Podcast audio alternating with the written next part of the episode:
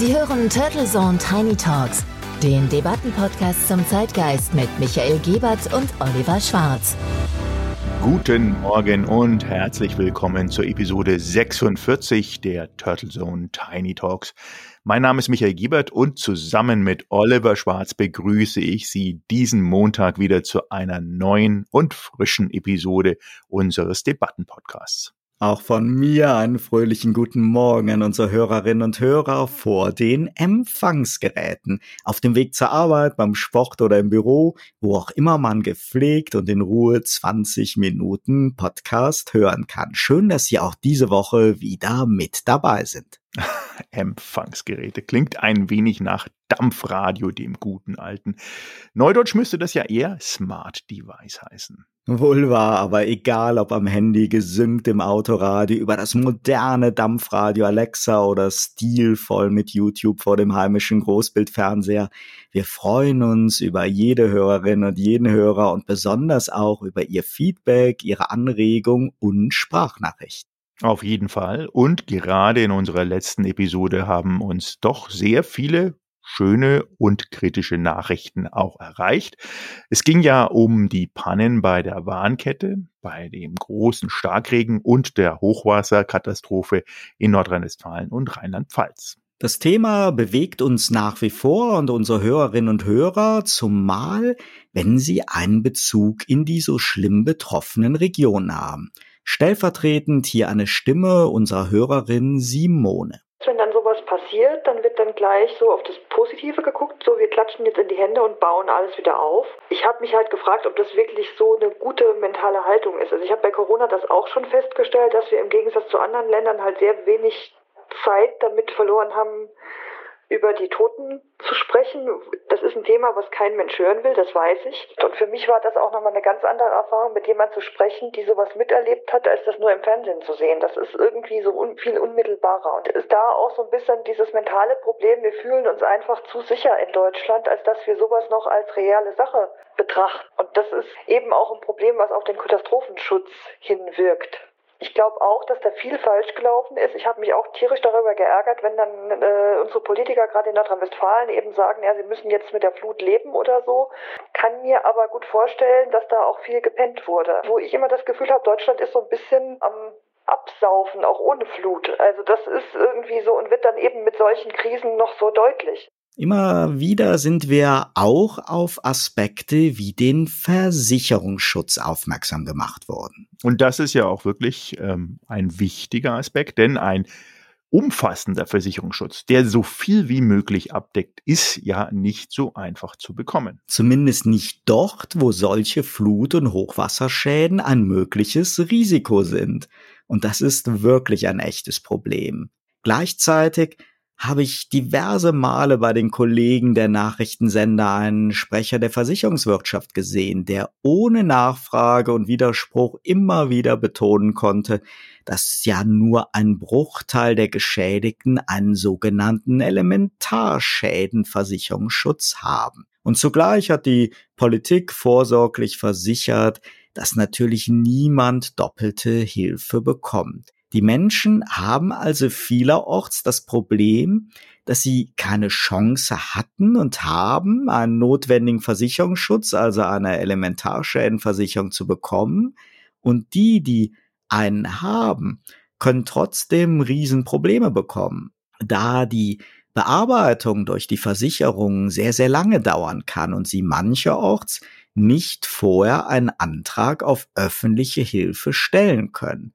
Außerdem können Sie natürlich damit rechnen, sehr, sehr bald eine Policenkündigung zu erhalten. Auch hier würde einfach ein Blick auf die Kfz-Versicherung helfen, Polizierungspflicht für die Versicherer, eine bürokratiefreie Schadensregulierung und anschließend dann eine eventuelle Verrechnung von Forderungen und Hilfsgeldern hinter den Kulissen. Ja, es könnte so einfach sein, die Vorlagen sind da, aber warum denn einfach, wenn es auch schwierig geht? Zudem kommt natürlich auch, dass ein Wiederaufbau nun an die Bauauflagen und die Vorschriften aus dem aktuellen Jahr 2021 ja gebunden sind. Und das, glaube ich, bringt noch erhöhten Bedarf an Optimierung und natürlich viel mehr Kosten mit sich.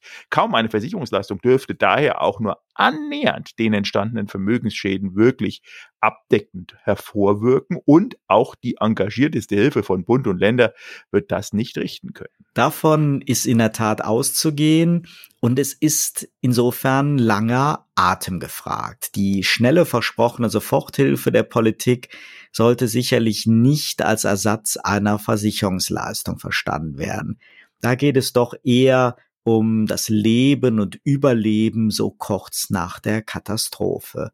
Außerdem werden große Mengen an Steuermitteln vermutlich für die zerstörte öffentliche Infrastruktur benötigt. Ja, und ich glaube, das ist natürlich Priorität, aber den auch entsprechend dann auch den Einzelindividuen und Schicksalen geopfert. Ja, dann hoffen wir doch mal für die Gemeinden und die Bürger, dass die Mittel nicht so schnell auch verebben und dass sie ausreichen und das mediale Interesse weiterhin aufrechterhalten wird. Der Unionskanzlerkandidat schwadroniert ja seit Wochen von einem notwendigen Kassensturz, wenn Olaf Scholz das Finanzministerium nach der Bundestagswahl übergibt. Ja, eine Regierungspartei, die seit 16 Jahren das Kanzleramt beansprucht, braucht nun einen Kassensturz. Dabei kann das Erbe von Olaf Scholz trotz Corona-Bazooka-Milliarden ja durchaus fruchtbar sein, denn er hat im Rahmen der G20 kürzlich erfolgreich für eine globale Mindeststeuer gekämpft. Immerhin schon 130 Staaten wollen mitmachen, sogar die Vereinigten Staaten. Ja, dein Optimismus hier in allen Ehren. Das Thema ist wichtig und wird aber mal wieder viel zu platt in manchen Statements und Berichten als eine Art Digitalsteuer verortet. Das ist es aber nicht. Ob die üblichen Verdächtigen Google, Facebook, Amazon und Co. damit wirklich in ihrer kunstvollen Steuervermeidungsstrategie eingebremst werden können, bleibt da wirklich abzuwarten. Im Gesamtkontext ist diese Mindestbesteuerung einer der Bausteine bei der Reform des weltweiten Steuersystems aus den 1920er Jahre stammend. Dabei soll es künftig keine Rolle mehr spielen, in welchem Land die Unternehmen primär angesiedelt sind. Und für die Steuererhebung entscheidend soll dann nur noch sein, in welchem Land ein Konzern welche Marktanteile hält. In der Tat, das betrifft viele Global Player, auch zum Beispiel Starbucks eigentlich alle die Umsätze und Gewinne trennen vom Marketing- und Lizenzgeschäft und damit die Steuerbelastung extrem drücken oder gar ganz vermeiden. Das scheint doch also ein guter Weg zu sein, um Steuertricks und Steuerdumping in Angriff zu nehmen. Und mir erscheint das Engagement von Olaf Scholz schon sehr ernsthaft zu sein. Meine Sorge wäre halt nur, dass wieder alles ein wenig verwässert wird und diese 15 Prozent Mindestbesteuerung, auf die man sich jetzt geeinigt hat, erscheint auch schon ja ein wenig als reichlich niedrige Kompromissformel. Ja, jeder möchte natürlich da zufrieden sein und wer es allen recht macht, macht es nicht unbedingt jedem recht. Das Interessante dabei ist natürlich auch, dass aus der deutschen Industrie nicht nur Verhalten, sondern wirklich euphorische Kritik kommt. Oberflächlich betrachtet müsste man ja jubilieren, dass jetzt auch vielleicht eine bessere Ausgangssituation für deutsche Unternehmen sich daraus ableiten ließe. Aber so einfach ist es eben nicht. Und da die Achse Gewinner und Verlierer in diesem Zusammenhang nicht so gerade verläuft, wie man es sich gerne wünschen würde.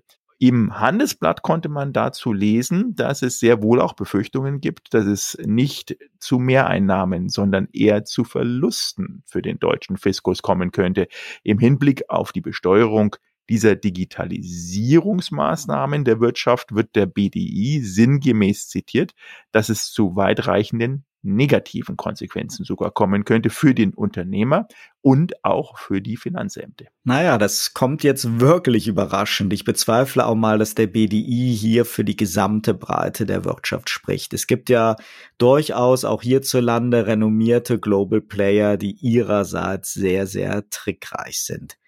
Ich höre nämlich ansonsten immer sehr laute Klagen, dass die Steuerungerechtigkeiten im Kontext unserer Kochtabgabenlast viele Erfolgsgeschichten schon im Ansatz verhindert.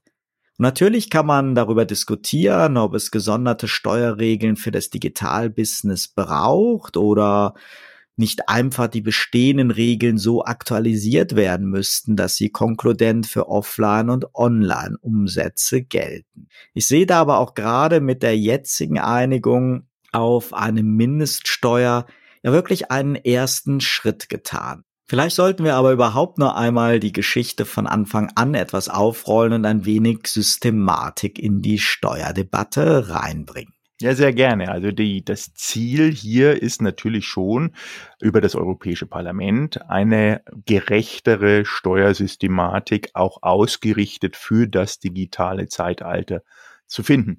Der Hintergrund ist, dass internationale Steuerregelungen ja aus den frühen 20er Jahrtausenden Jahren ungeeignet sind für eine digitale Wirtschaft und immer digitalere Strukturen, dass ein Mindeststeuersatz für Unternehmen auf internationaler Ebene darum dringend erforderlich scheint und dass die Steuern dort bezahlt werden sollte, wo die Wertschöpfung wirklich erfolgt.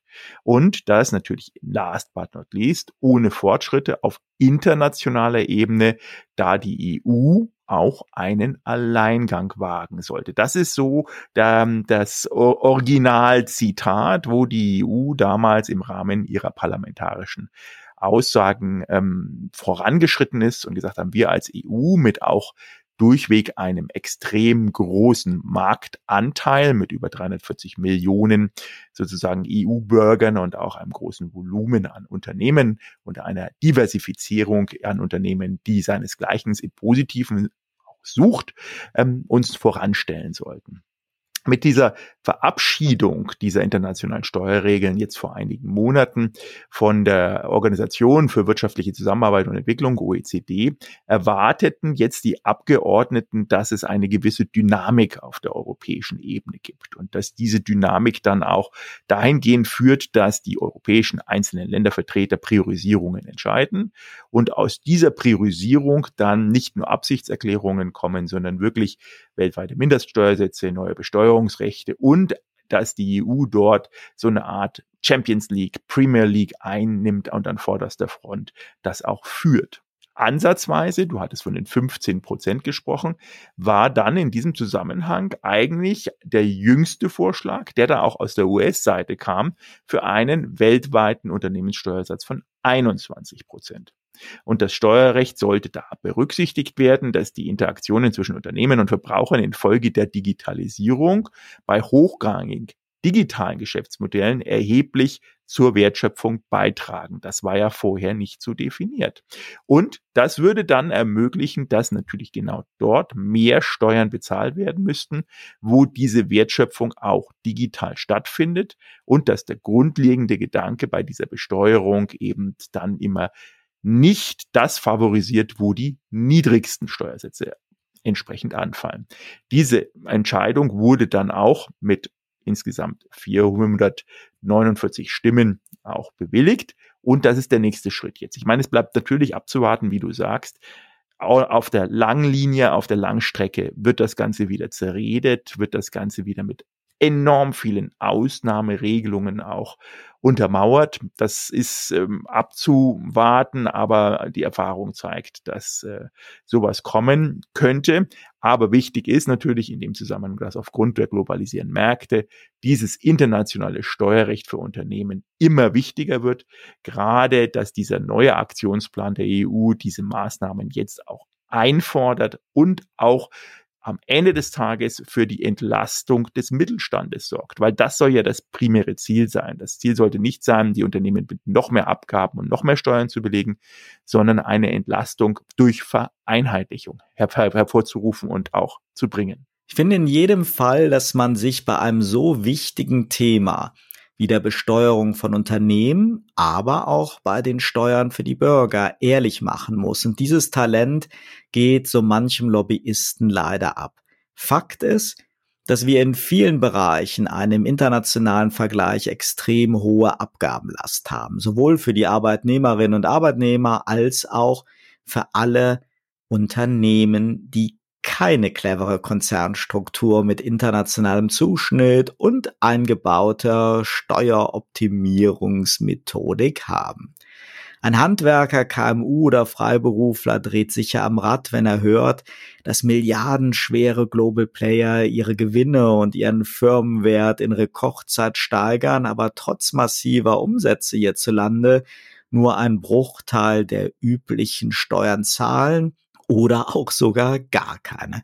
Steuergerechtigkeit hat insofern einen, glaube ich, gesellschaftlichen, befriedenden Wert, ebenso wie es ein deutlich vereinfachtes Steuersystem haben würde, damit nicht nur die ganz Großen mit einer Herrscher an Tax-Advisern davon profitieren können. Diesmal ganz unabhängig vom Fiskus. Gerechte, verständliche und planbare Steuern zahlen sicherlich positiv auf einen Standort ein, sei es nun hier oder in Europa. Davon sind wir aber leider noch weit entfernt. Und dann gibt's natürlich durchaus auch die Situation, dass wir in einzelnen Bereichen und Produktsegmenten auch von Preisen für Produkte und Dienstleistungen profitieren, die sich bei einer Änderung des internationalen Steuersystems dann durchaus erhöhen könnten. Wenn wir davor aber Angst haben, werden wir, glaube ich, nie zu einer umfassenden Reform kommen. Und die dritte Achse ist der internationale Wettbewerb, auch und vor allem der internationale Steuerwettbewerb. Die unfassbar vielen Möglichkeiten für Global Player meist legal Steuern zu vermeiden, die Anreize, die selbst hier in Europa Länder wie Irland und Luxemburg setzen, die zunehmend härteren Bandagen, was Zölle angeht und die völlig unterschiedlichen Kostenstrukturen für Arbeitsleistung und Energie, zeigen aus meiner Sicht, ganz klar, dass eine Reform von möglichst vielen Schultern weltweit getragen werden muss. In, insofern kann ich zumindest nachvollziehen, warum die Initiative einer europäischen Digitalsteuer nun zugunsten einer Einigung mit den USA auf die Mindeststeuer erst einmal auf Eis gelegt worden ist. Die Mindeststeuer ist ja in der Tat umfassender, denn es sind ja nicht nur Digitalkonzerne, die Weltmeister in Steuervermeidung sind. Ob sie aber nun wirklich für alle greift, da gibt es ja durchaus Bedenken. Was wir in jedem Fall vermeiden müssen, ist ein neuer Flickenteppich, denn es gibt ja schon eine Digitalsteuer, zum Beispiel in Frankreich. Und die dürfte nicht zuletzt auch die USA motiviert haben, sich der Mindeststeuerinitiative von Olaf Scholz anzuschließen. Ja, also ich glaube, die äh, Franzosen haben da viel richtig gemacht äh, im Sinne von äh, digitales Verständnis und auch die steuerliche Implikation es ist wirklich, ähm, aber das ist bei so vielen Sachen, es ist ein neues, grundsätzliches neues Denken gefordert bei dem Steuersystem.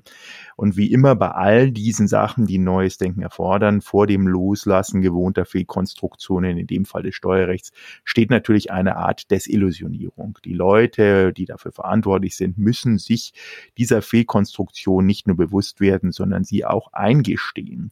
Wie so schön Bertolt Brecht gesagt hat, unsichtbar wird der Wahnsinn erst dann, wenn er genügend große Ausmaße angenommen hat. Insofern ist der Steuerwahnsinn, so wird er ja teilweise auch wahrgenommen, wenn wir die Lohnstückkosten schauen, wenn wir die Unternehmer schauen, wenn wir natürlich auch Inflation uns anschauen, die ja letztendlich alles eine Folge sind einer Steuerlast und einer Ausgabenlast und einer Abgabenlast, die sehr, sehr hoch ist. Insofern hoffe ich, dass dort möglichst viele Regierungschefs und Länder sich anschließen, hier eine Vereinfachung, eine Vereinheitlichung, aber auch eine Steuergerechtigkeit in den Mittelpunkt der Entscheidungen zu holen und den Bürger natürlich am Ende dieser kompletten Lauflinie auch nicht zu verlieren, dass dort auch am Ende des Tages immer eine Person steht, die an Kaufkraft so viel in der Tasche haben muss, um auch wirklich mitmachen zu können bei diesen Wirtschaftssystemen, die wir halt nun mal haben. Ja, in diesem Sinne, in der Tat freuen wir uns sehr auf Ihre Meinung, auf Ihr Feedback und natürlich, wenn Sie auch nächsten Montag wieder mit dabei sind bei einer neuen spannenden Episode von Turtle Zone Tiny Talks, Ihnen eine wunderbare Woche. Turtle Zone Tiny Talks, der Debattenpodcast mit Michael Gebert und Oliver Schwarz. Immer zum Wochenstart auf allen Podcast-Plattformen und auf turtlezone.de.